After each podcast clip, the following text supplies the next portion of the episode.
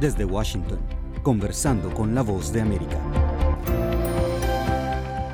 Bienvenidos a nuestro podcast, soy Gustavo Cherkis y les doy la más cálida bienvenida a esta emisión con la que ponemos en evidencia el compromiso de la voz de América de acoger las opiniones y testimonios de todas las partes involucradas en la guerra declarada en el conflicto entre Israel y Hamas. Hoy tendremos la visión de los palestinos sobre esta situación y hemos invitado al embajador de Palestina en España, el señor Usni Abdel Wahed. Bienvenido, señor embajador. Gracias por su tiempo. Eh, buenas tardes, gracias. Como representante de Palestina en España, ¿cómo describe en este momento la situación de los palestinos en la franja de Gaza? Si me permite, antes de referirme a la situación de los palestinos en la franja de Gaza, tengo una observación con respecto a la presentación que hizo. Sí. Se refirió al conflicto entre Israel y Hamas.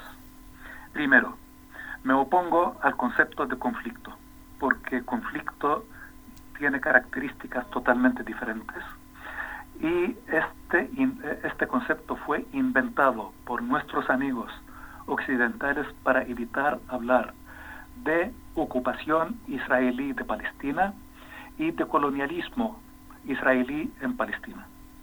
La segunda observación es que no hay conflicto entre Israel y jamás. Esto es minimizar eh, el, tema. Pues yo quiero recordarle que esto empezó hace mucho tiempo, antes de que existiera jamás, antes de que existiera cualquiera de los movimientos de resistencia palestina, y en aquel tiempo se hablaba de conflicto del Medio Oriente. Posteriormente se hablaba de conflicto árabe-israelí y luego pasó a ser un conflicto palestino-israelí y ahora lo quieren eh, minimizar a un conflicto entre Israel y Hamas y el día de mañana será un conflicto entre Israel y mi persona. No, este es un tema que consiste en un colonialismo que ejerce una potencia de ocupación que es el Estado de Israel y un pueblo bajo ocupación. Ahora, con respecto a la situación que vive nuestro pueblo en la franja de Gaza, lamentablemente se está cometiendo un verdadero genocidio a ojos del mundo que ve en directo y en vivo en las pantallas de televisión lo que está sufriendo el pueblo palestino sin distinción, porque cuando una eh, bomba eh, lanzada por el ejército israelí y de fabricación norteamericana, de paso, no le pregunta a uno si es de tal o cual militancia, simplemente mata a todos. Y al hablar de matar a todos, 576 familias han sido eliminadas de la faz de la tierra familias enteras. Una familia Shehab, 44 miembros de la familia desaparecieron de la faz de la tierra por una bomba del el ejército de ocupación israelí. 576 familias. En total, más de 3.800 familias. Hasta el día de hoy, más de 5.000 300 eh, personas, de las cuales casi 4,5 de cada 10 son niños. Es dramática la situación. Y esto, lamentablemente, ocurre mientras Estados Unidos protege a Israel e impide un cese del fuego. Sí, señor. Estados Unidos impide un cese del fuego y se justifica con que le ha pedido a Israel respetar el derecho internacional. Y saben que no respetan el derecho internacional y aún así los blindan y la política israelí va a mantenerse impunemente mientras Estados Unidos lo siga protegiendo. ¿Considera que la liberación de todos los rehenes podría significar el principio de un acercamiento a una pausa en las hostilidades, embajador? Mire, eh, Yo tengo mis dudas si realmente Israel está interesado en la liberación de los eh, llamados rehenes. También tengo mis dudas con Estados Unidos.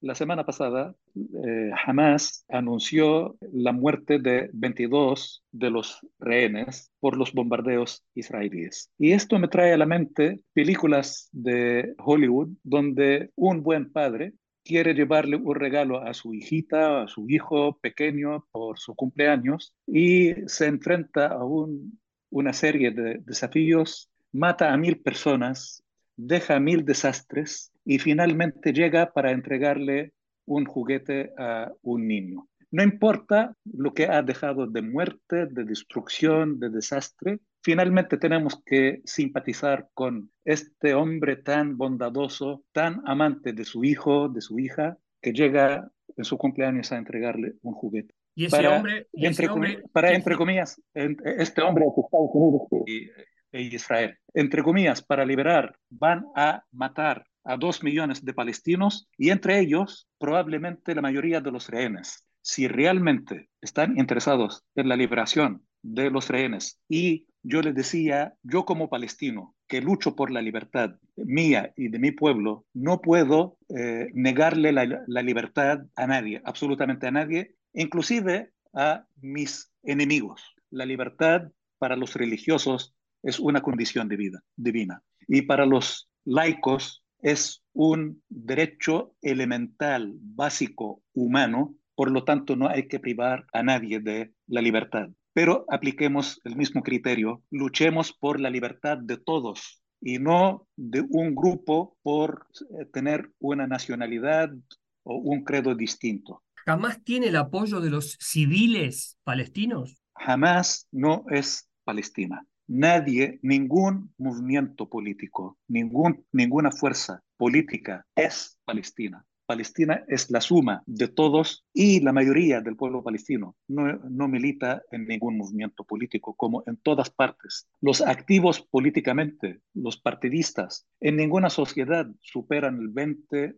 25%, como mucho. Por lo tanto, excusarse de que las, eh, las víctimas en la franja de Gaza son de Hamas, no es cierto. En la última hora han muerto 50 palestinos en una hora. La mitad son niños. Hoy las víctimas en totalidad han superado los 6.000, de los cuales el 45% son niños, además de casi el 20-25% de mujeres, sin contar los ancianos. Así que es, es un engaño tratar de presentar que esto va en contra de Hamas. En contra de Hamas han destruido más del 50% del total de viviendas en, eh, en la franja de Gaza, entre destrucción total y parcial. ¿Cómo es que pretenden eliminar a Hamas eliminando al pueblo palestino? Volvemos a la película de eh, eh, de Hollywood y que para llegar a entregar el regalo simplemente hay que destruir todo. Y ese 7 de octubre, ¿no? con esa violencia sin límite de, de Hamas, ¿Cuáles fueron sus pensamientos? ¿Qué pasó por su mente? ¿Usted veía venir todo esto? Yo lamento que en Occidente sigan con eh, esta historia como si fuera el comienzo de la historia. No, yo le remito, por favor, al discurso de Antonio Guterres, el secretario general de Naciones Unidas. Y nadie puede acusarlo de pro-palestino o anti-israel. Él afirma en su discurso que precedió al 7 de octubre, una larga historia donde los, eh, donde los palestinos fueron sometidos a vejámenes y prácticas de apartheid, no literalmente, ¿ah? pero es eh, eh, el sentido. Lamentablemente nuestros amigos en Occidente siguen con el comienzo de la historia el 7 de octubre. No, hay una larga historia. Y yo apuesto que como no se va a solucionar esto políticamente y no tiene una solución militar, por ahora, dentro de una semana, dos, un mes, habrá una tregua, pero veníamos advirtiendo de que esto venía y volvemos a advertir que esto vuelve a pasar dentro de un año, de un año y medio, de seis meses, porque la causa de esto es la ocupación. De la ocupación se deriva todo. Y apuesto que en el próximo episodio nuestros amigos en Occidente van a comenzar de cero, como si la historia comenzara en ese momento, eliminando los 75 años anteriores. No, amigo mío, hay que ver esto dentro de su contexto y como parte de los 75 años de ocupación israelí, de represión del pueblo palestino, de confiscación de su tierra, la construcción de sus de asentamientos, la judaización de, de, de Palestina. Esto es parte de esta historia. Y una historia que no me da demasiada expectativa usted, según lo que dice embajador, de que pueda llegar a tener una solución. No soy, no soy yo quien da la expectativa, amigo mío. Quien da la expectativa es la potencia de ocupación, que simplemente nos ofrece tres alternativas. El señor Smutrich nos ofrece someternos, irnos de Palestina o morir.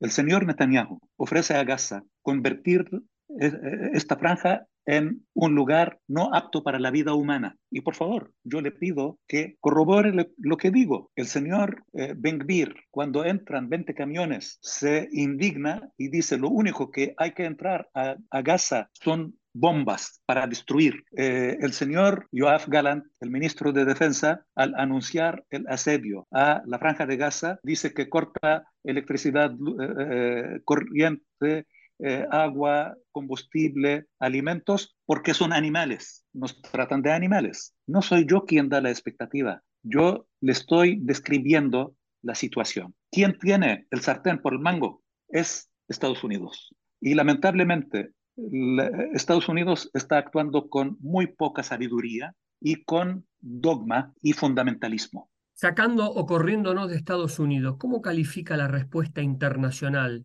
en general?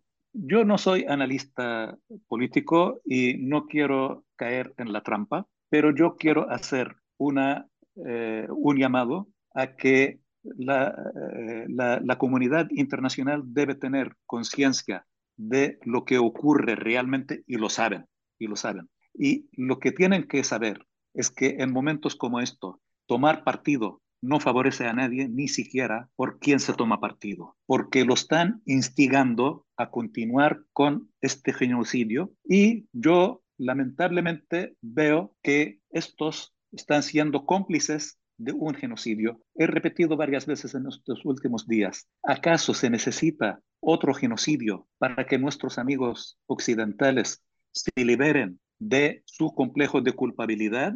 Aquel complejo que cometieron por, lo que cometieron en contra de los judíos durante tanto tiempo que cumplió con el holocausto, se necesita otro, yo sé que se van a indignar si utilizo el concepto holocausto, se necesita otro genocidio para que sientan culpa por los palestinos y nos den nuestros derechos. Yo pienso que hay que tener cordura y sabiduría. Y lamentablemente veo falta de cordura y sabiduría de parte de los líderes mundiales. Muchas gracias, señor embajador de Palestina en España, Usni Abdel Wahed. Valoramos su disponibilidad para responder nuestras preguntas sobre la situación de la guerra declarada de Israel contra Hamas en la franja de Gaza, donde viven miles de palestinos.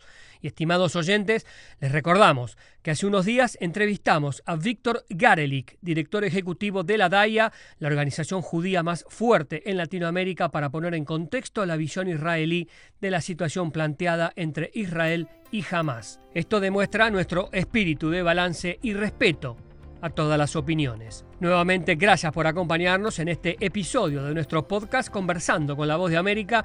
No olviden que cada día, de lunes a viernes, podrán encontrar contenido actualizado en nuestro perfil de YouTube y en la página web vozdeamerica.com. Los esperamos.